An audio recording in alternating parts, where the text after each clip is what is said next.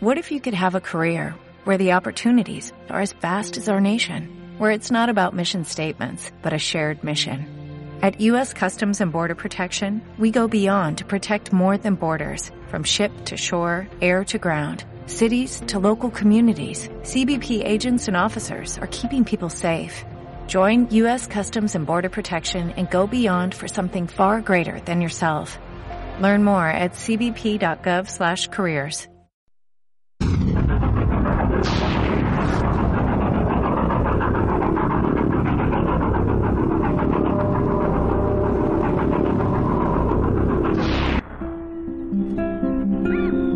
naturaleza de la luz fue objeto de estudio para la humanidad desde siempre. Uno de sus grandes secretos sería develado por el físico alemán Joseph von Fraunhofer.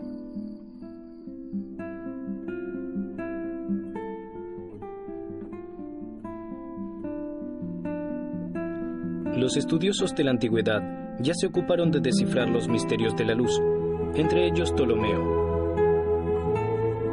Alrededor del año 135 después de Cristo, él estudia la refracción de la luz y constata lo siguiente: cuando la luz pasa a un medio de mayor densidad, como por ejemplo cuando pasa de aire a agua, se refracta.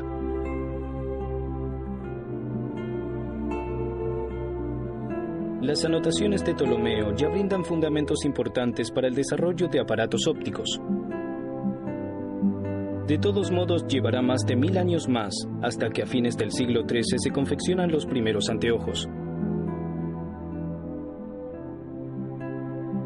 Los fabricantes de anteojos del pueblito holandés de Middelburg serán los responsables de desarrollar poco después del 1600 los primeros telescopios refractores.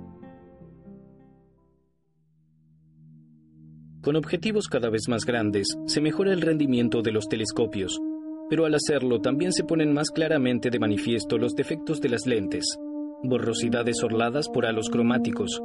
Para evitar esto, nuevamente se hace necesario investigar la naturaleza de la luz, pues la luz se propaga con diferentes longitudes de onda. Alrededor del año 1664, Isaac Newton hace pasar la luz solar a través de un prisma, comprobando que los diferentes colores del espectro se refractan con diferente intensidad. Por ejemplo, la luz roja con ondas largas de 700 nanómetros presenta una refracción menor que la luz azul con ondas cortas de 390 nanómetros. Una lente refracta más la luz azul de onda corta que la luz roja de onda larga. Por consiguiente, los diferentes colores se presentan en forma sucesiva. El resultado son imágenes de diferente tamaño que se superponen y están bordeadas por un ribete de colores. Estos defectos de la imagen se llaman aberración cromática. Para corregir esa falla, Isaac Newton experimenta con diferentes tipos de vidrios para las lentes, pero no tiene éxito y abandona sus intentos de fabricar lentes sin defectos cromáticos, las llamadas lentes acromáticas. El óptico británico John Dollond finalmente logra anular los defectos más molestos de las lentes. En ensayos con diversos tipos de vidrio, él comprobó que determinados materiales refractan más la luz que otros, entonces combina una lente convergente con una lente divergente compuestas de diferentes vidrios. Esta lente acromática refracta los colores uniformemente de manera que sus focos se encuentran en el mismo plano de la imagen. El resultado es una imagen nítida sin borde cromático. El invento de Dollond posibilita amplificaciones mucho mayores, pero aún faltan los métodos adecuados para medir la refracción y la dispersión del color de las lentes. El hombre que fundamentará científicamente la óptica se llama Joseph Fraunhofer. Nace el 6 de marzo de 1787 en Straubing, en el sur de Alemania. Al igual que muchos niños de su clase social, debe ayudarle al padre que es maestro vidriero. Eso va en detrimento de la de por sí exigua educación escolar. En 1798 muere la madre y tan solo un año más tarde también muere el padre. A los 11 años el niño ha quedado huérfano. Al año siguiente comienza como aprendiz de Philipp Weisselberger, un pulidor de vidrio de Múnich. Pero el severo maestro usa al niño como sirviente en lugar de iniciarlo en el oficio. Le prohíbe asistir a la escuela de días feriados, que en esa época era obligatoria para los aprendices, y lo que es peor aún, incluso priva de leer al niño ávido de conocimientos. Un trágico accidente cambia el destino de Joseph. La casa del maestro se derrumba dejando enterrados a su mujer y al aprendiz. Joseph es rescatado después de cuatro largas horas. El príncipe se acerca personalmente al lugar del accidente y compensa al muchacho con 18 ducados. Con ese dinero, Fraunhofer más tarde comprará un banco de pulido en el cual practica el pulido de vidrios. Su capacitación teórica se la debe al funcionario Joseph Utz Schneider. Este conoce al chico desde aquel salvamento y se hace cargo de él.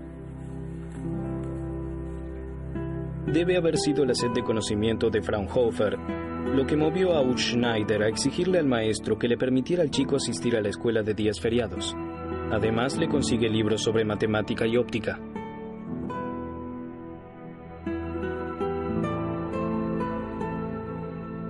En Múnich, Georg Reichenbach, Josef Uschneider y Josef Liebherr están a cargo del Instituto Matemático Técnico para la fabricación de aparatos de medición de precisión. En 1806 incorporan a su taller a Fraunhofer como especialista en óptica. En el ex convento de Benedict Boyern se encuentra la fundición de vidrio del instituto. En 1807 también se traslada allí la producción de los cristales ópticos y Fraunhofer se hace cargo de la dirección. Entre sus tareas también está el desarrollo de objetivos acromáticos para telescopios. A esos efectos debe medir con la mayor precisión posible la refracción de las lentes.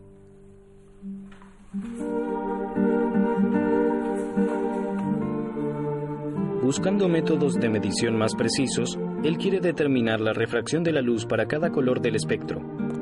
Para ello analiza la luz solar. Intentando producir un espectro lo más claro posible, primero conduce la luz a través de una rendija y luego a través de un prisma. Con un telescopio reformado observa el espectro obtenido, descubriendo delgadas líneas negras, de las cuales él registra 574.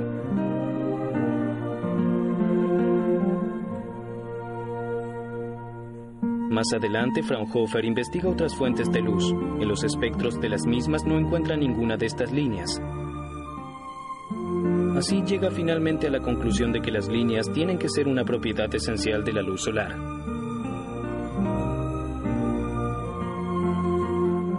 Documenta sus observaciones en forma muy precisa, con las líneas al fin ha encontrado referencias concretas para poder medir el comportamiento de refracción de los cristales ópticos, pues las líneas delimitan claramente los rangos de color. De ahí en adelante también resulta posible fabricar lentes acromáticas más grandes. El instituto pasa a liderar la manufactura de telescopios refractores astronómicos y Fraunhofer se hace famoso. Él aprovecha su descubrimiento para estudiar la luz de estrellas y planetas, pues también en sus espectros ha observado líneas. En marzo de 1820, Fraunhofer presenta en el Observatorio Astronómico Real de Bogenhausen su telescopio con prisma especialmente construido para tal fin. Este instrumento combina por primera vez un telescopio con un prisma. El director del observatorio, Johann Georg Soldner, localiza una determinada estrella con el telescopio. Apenas la luz de la estrella incide en el prisma, Fraunhofer puede reconocer el espectro correspondiente. Soldner también es el que le allana el camino a Fraunhofer para ingresar a la Academia Bávara de las Ciencias. A los 34 años, Fraunhofer es nombrado miembro extraordinario, una distinción a la que le seguirán otras como la de doctor honoris causa de la Universidad de Erlangen. En 1824, el rey de Baviera Máximo José le otorga el título de nobleza personal como reconocimiento por sus méritos científicos y técnicos. El 7 de junio de 1826, Fraunhofer fallece víctima de una tuberculosis. Es el fin de una vida extraordinariamente productiva. En Bogenhausen, John Lamont, el segundo director del Observatorio Astronómico, continúa las investigaciones de Fraunhofer con el gran refractor de cuya fabricación Fraunhofer aún había llegado a participar. Con la ayuda de un prisma ubicado frente al ocular, en 1836 Lamont logra realizar por primera vez el análisis espectroscópico de estrellas de menor intensidad luminosa, anotando los espectros observados. En los años subsiguientes, algunos científicos intentan desentrañar el significado de las líneas mediante ensayos con llamas de colores. Alrededor del año 1860, Gustav Kirchhoff y Robert Bunsen finalmente logran descifrar la naturaleza de las líneas. Evaporando sustancias químicas minerales, ellos crean llamas de colores. Los espectros de las mismas no reproducen como el Sol todos los colores, sino que solo presentan ciertos rangos del espectro. Esas líneas espectrales son características para el mineral correspondiente.